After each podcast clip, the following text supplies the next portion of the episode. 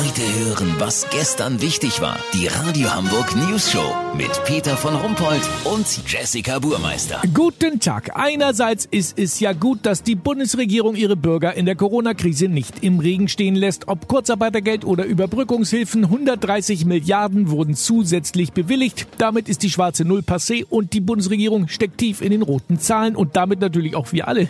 Denn wer muss es am Ende bezahlen? Richtig, der Steuerzahler. Die eine oder andere Hilfe erscheint unserem Reporter Olli Hansen bei genauerer Betrachtung allerdings ein bisschen fragwürdig. Olli, welche Sachen sind das? Also Peter, da wäre zum Beispiel die Hausschuhabnutzungspauschale von 15 Euro, auch Schlappengeld genannt. Die gibt es für jede Woche, die wir zu Hause im Lockdown waren. Aber viele gehen ja auch auf Socken oder barfuß durch die Wohnung und streichen das Schlappengeld dann zu Unrecht ein. Kontrolliert wird das in diesem Fall nicht. Apropos, für Leute, die eine anderweitige Förderung wieder zurückgeben müssen, weil sie diese zu Unrecht bekommen haben, gibt es das sogenannte Hoppala Mist schon ausgegeben Geld, das in etwa der Summe der zu Unrecht bewilligten Förderung entspricht. Was natürlich einen sinnlosen bürokratischen Aufwand bedeutet, weißt wie ich meine. Ja.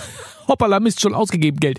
Ja, hätte ich auch gern. Du hast im Vorgespräch ähm, noch den 10 Milliarden schweren SUV-Fonds erwähnt. Was hat es denn damit auf sich? Das Geld ist für Mütter in wohlhabenden Stadtteilen gedacht, die während der Krise natürlich der Gesundheit wegen noch mehr sinnlose Wege in ihren gepanzerten Großraumlimousinen zurücklegen mussten. Die Kohle ist für Sprit, Innenraumreinigung und kleinere Lackschäden gedacht. Und nicht zu vergessen natürlich die gedankenlose Ego-Shooter-Freizeit, mit der jetzt Arbeitnehmer belohnt werden, die bewusst in Risikogebiete verreist sind und sich auf Kosten des Arbeitgebers fünf Tage in lauen Quarantänelands machen. Die können sogar noch Schnittchengeld beantragen für die häusliche Verpflegung. Lass so machen, Peter. Sollte hier irgendeine Förderung nicht zu Ende gedacht sein, melde ich mich noch morgen. Habt ihr das exklusiv, okay? Natürlich. Vielen Dank, Olli Hansen. Kurznachrichten mit Jessica Baumeister. Klimawandel, Kastanien und Lindenbäume werden künftig durch die bei Trockenheit viel robusteren Kakteen ersetzt.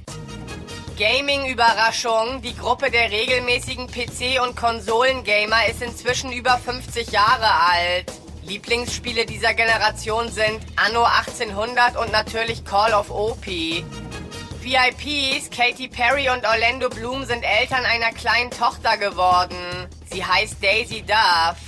Ja, der Name ist eine Frechheit, aber die Millionen Entschädigung ist ja schon auf dem Konto. Das Wetter. Das Wetter wurde Ihnen präsentiert von Game of Bones, die Gassi-Fellnasen-Erfolgsserie. Jetzt bei Petflix. Das war's von uns. Wir hören uns Montag wieder. Schönes Wochenende. Bleiben Sie doof. Wir sind's schon.